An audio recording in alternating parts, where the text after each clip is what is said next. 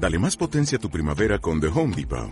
Obtén una potencia similar a la de la gasolina para podar, recortar y soplar con el sistema OnePlus de 18 voltios de Ryobi desde solo 89 dólares. Potencia para podar un tercio de un acre con una carga. Potencia para recortar el césped que dura hasta dos horas. Y fuerza de soplado de 110 millas por hora. Todo con una batería intercambiable. Llévate el sistema inalámbrico OnePlus de 18 voltios de Ryobi. Solo en The Home Depot. Haces más. Logras más. Like you. Like me. Like everyone. Hola, yo soy Sofía Medina. Bienvenidos. Esto es Like You. Antes de comenzar este episodio número 2, les quiero agradecer a todos los que se dieron el tiempo de escucharme en el episodio pasado y nos compartieron sus comentarios y opiniones. La verdad es que todo eso nos hace crecer y le da muchísimo más sentido este espacio. De verdad, muchas gracias. Les recuerdo que Like You es una plataforma donde ustedes y yo compartimos temas interesantes a través de lo que nos apasiona. ¿Cuántas decisiones tomas al día? ¿Cómo has tomado las decisiones más importantes de tu vida? Haremos un análisis de la toma de decisiones importantes y las no tan importantes y el impacto que tienen en nuestro día a día, definiendo que lo fundamental en la vida es disfrutar tomar las decisiones. Les recuerdo que me encuentran como arroba somedina en Instagram y en Twitter. Por favor, usen el hashtag LikeYou para compartirme su opinión. Todos decidimos la vida que queremos vivir. Al tomar una decisión, tú tienes todo el poder. Y ese poder muchas veces define cómo avanzas en la vida. Está padre, ¿no? ¿Sabías que solo somos conscientes del 1% de las 35.000 decisiones que tomamos en promedio durante todo el día? Según un estudio de Huawei en 2018, nuestros cerebros funcionan automatizando procesos que se repiten todos los días. De manera que el número de decisiones reales que tenemos que tomar al día son aproximadamente 100. Y reales me refiero a decisiones conscientes. Y esto equivale a cuatro decisiones por hora. O sea que imagínate cuántas son las decisiones que no tomamos conscientemente. Está cañón, ¿no?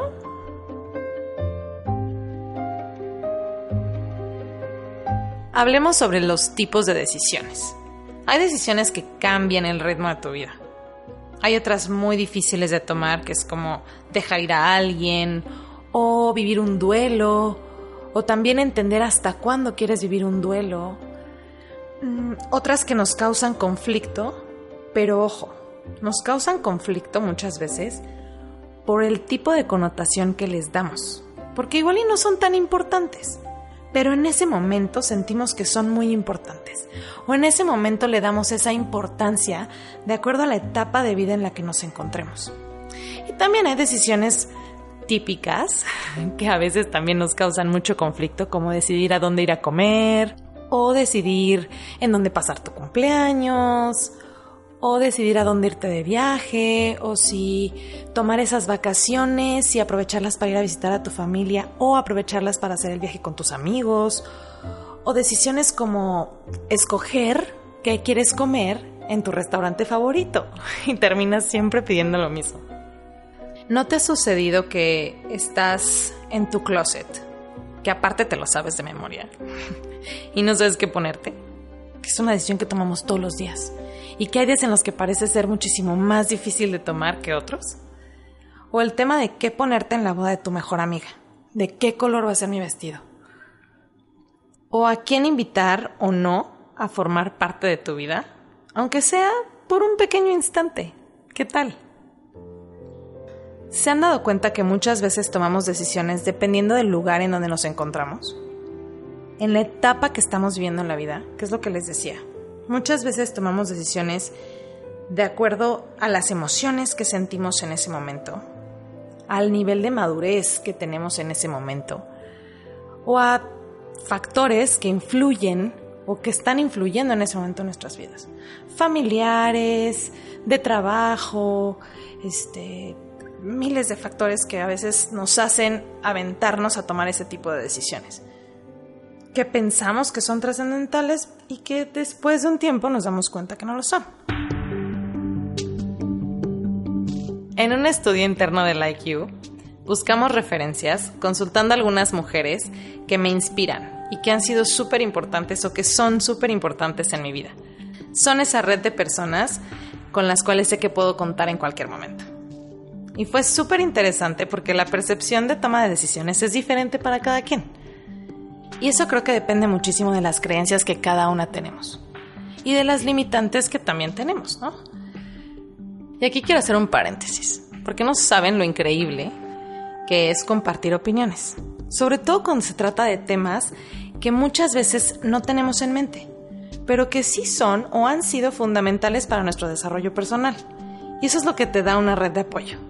Gracias a todas las que me compartieron sus conocimientos en la vida para desarrollar este tema tan lindo. Y bueno, así como ellas confiaron en nosotros para hacer este estudio. En este momento yo hago lo mismo y les quiero compartir que en lo que va de mi vida han habido tres decisiones súper importantes que creo que me definen como persona y que han sido trascendentales para estar donde estoy en este momento.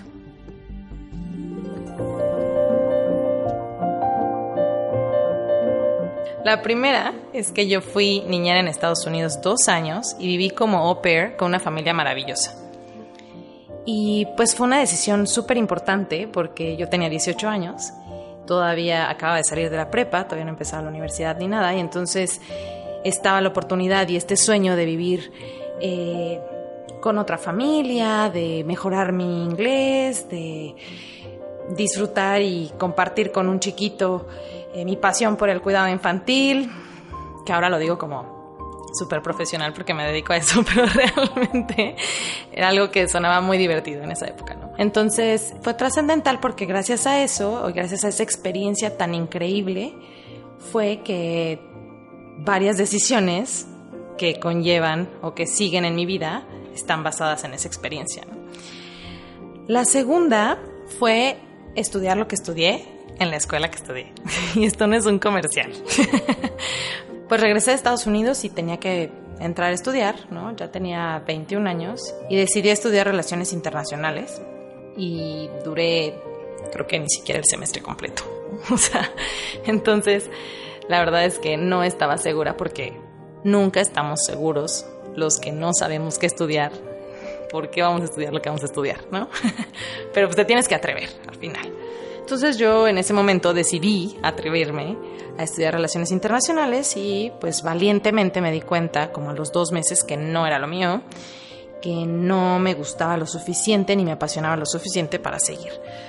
Entonces entré a trabajar a un call center, mientras tanto, y eh, estuve en el área de atención al cliente y soporte técnico y tal, y la verdad es que este trato con la gente para mí siempre fue súper importante y creo que se me da muy bien también. Entonces decidí estudiar en la Escuela Bancaria y Comercial, Administración Hotelera y Turística. Y le hago mucho comercial al tema de, haber estudiado lo que estudié en el lugar que estudié por las bases. O sea, la carrera estuvo muy enfocada a los negocios, ¿no? Y, compartía también este tema de atención al cliente, del servicio, de la pasión por tener la satisfacción de las personas a las que les brindas el servicio. Entonces, para mí sí fue como la combinación perfecta. Y la tercera es haber emprendido. Y haber emprendido con mi Nunu. Mi Nunu es una agencia niñeras a domicilio que en este momento es mi trabajo actual, que se ha convertido en mi vida estos últimos tres años y que también ha sido el resultado del esfuerzo y de la determinación que tuve, o más bien de la experiencia que viví al haber tomado las primeras dos decisiones, ¿no? Y ahí es donde combinamos todo. Y me gusta compartir estas tres decisiones porque aparte de que engloban lo que me apasiona en la vida, son el conjunto de las experiencias que he vivido en cada una de ellas para poder estar donde estoy y hacer lo que hago todos los días con una sonrisa en la boca. ¿Qué es lo que nos da fuerza o nos impulsa a tomar una decisión? Esta pregunta me encantó porque las respuestas fueron increíbles. Muchas veces lo que nos impulsa y nos da fuerza para tomar una decisión es el miedo o la incertidumbre. Hubo quien, quien también me dijo, y eso está increíble y admirable, eh, que la incertidumbre de, de qué es lo que puede pasar después de la decisión que voy a tomar es lo que me impulsa a tomarla. Ojalá que todos pensáramos así, ¿no? Siempre como si estuvieras abriendo una caja de regalo. Bueno, pues, pues sí, la voy a abrir y ya. Y si explota, pues va a explotar y fin, ¿no? Obviamente hay decisiones que no puedes tomar así a la ligera o pensando así, pero, pero me parece increíble. Muchas veces también lo que nos da la fuerza para tomar las decisiones es la confianza. La confianza en nosotras mismas. O la confianza en conocernos como individuos lo suficiente para decir, voy a tomar esta decisión, me voy a atrever a hacer esto. No importa, si no es lo que realmente quiero, pues no pasa nada y asumo la responsabilidad, que es otra de mis palabras favoritas. La responsabilidad.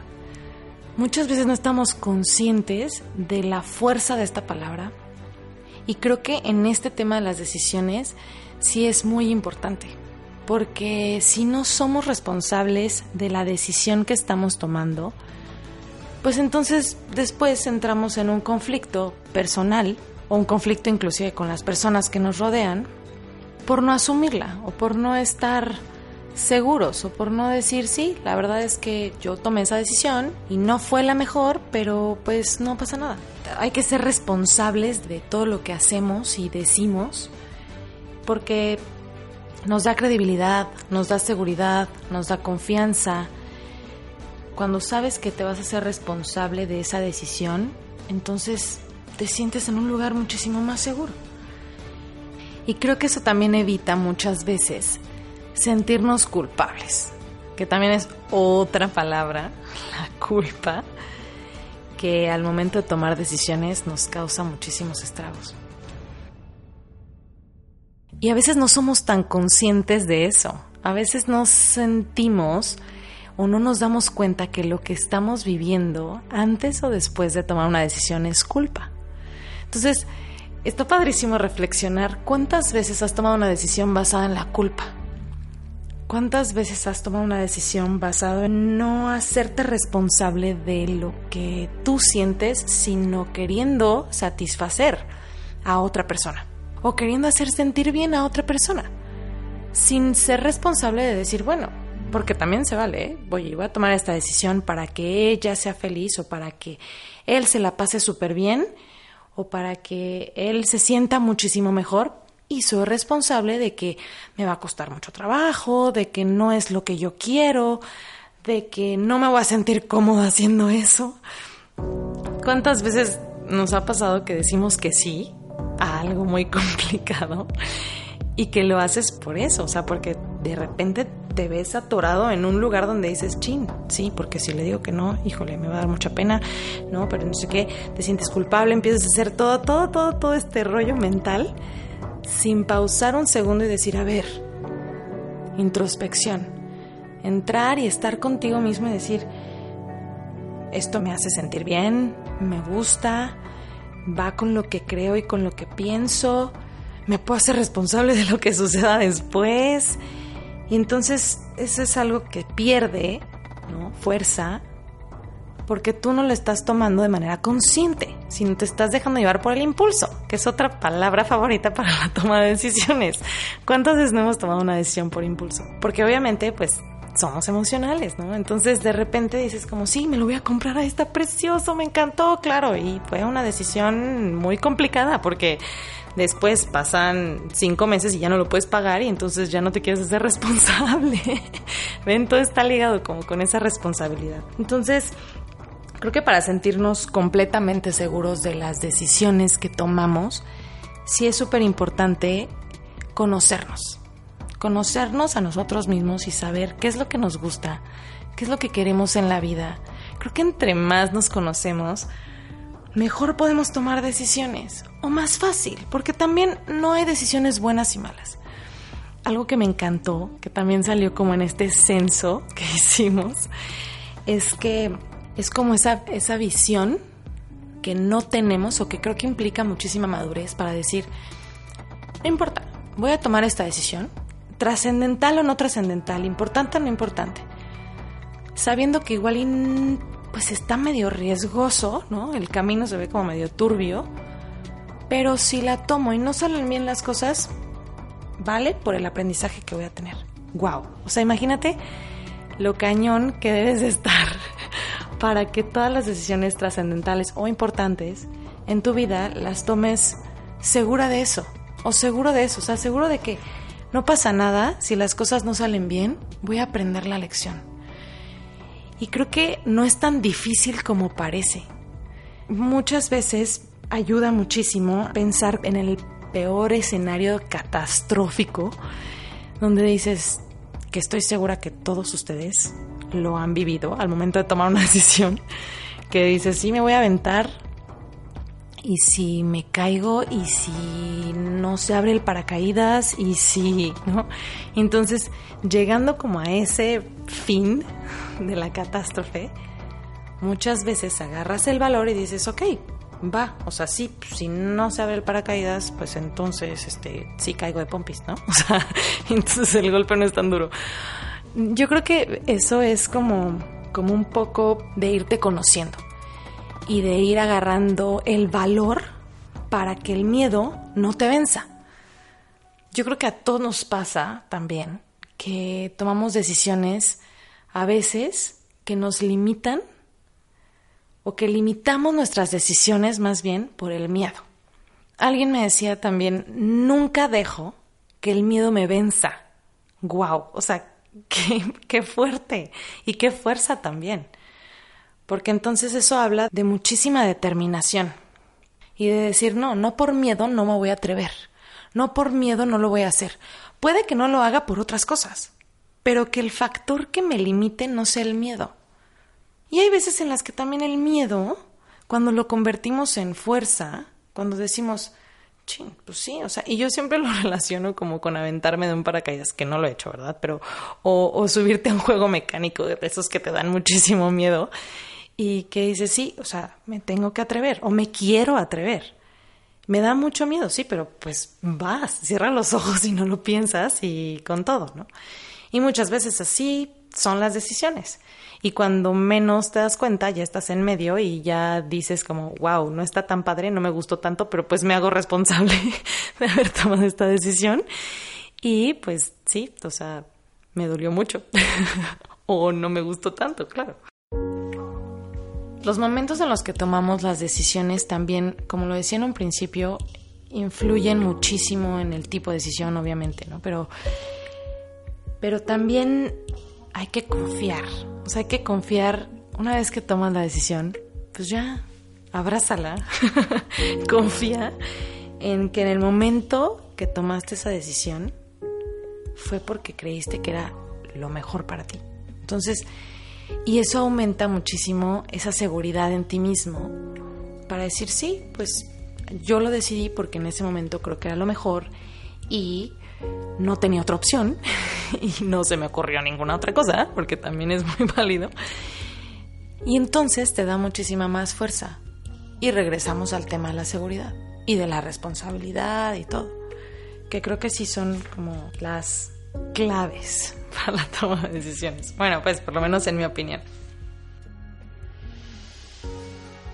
Algo que también a todas nos ha pasado, y, con esto me gustaría como, como cerrar un poquito, es que a veces tomamos decisiones buscando la aceptación o basadas en la percepción de los demás.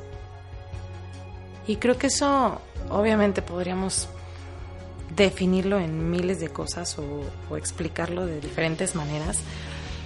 Resumiéndolo, es el autoestima. ¿Cuánto nos queremos? ¿Cómo nos aceptamos? ¿Cómo nos apapachamos constantemente?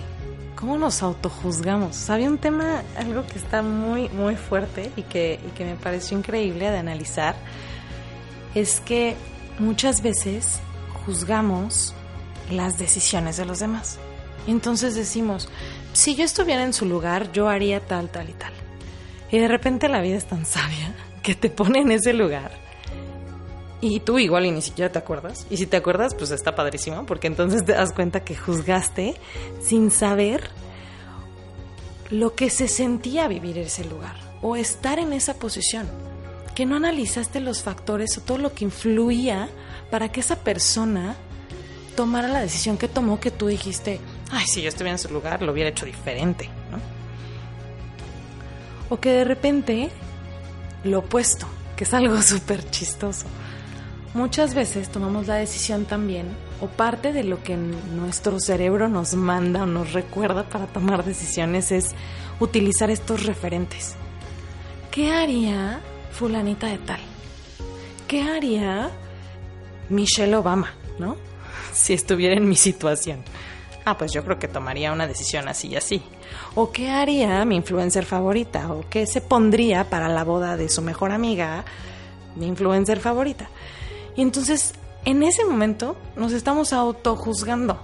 Estamos haciendo como un análisis, comparando, más bien, nos estamos comparando con otra persona y estamos basando nuestra decisión en ese juicio que solitas nos estamos haciendo. Creo que el no juzgar y ser empáticos con nosotros mismos es lo que queremos para tomar una decisión y sentirnos seguros. Recuerda que al tomar una decisión tú tienes todo el poder. Acéptalo, porque muchas veces eso es lo que te define para dar el siguiente paso que vas a dar en la vida.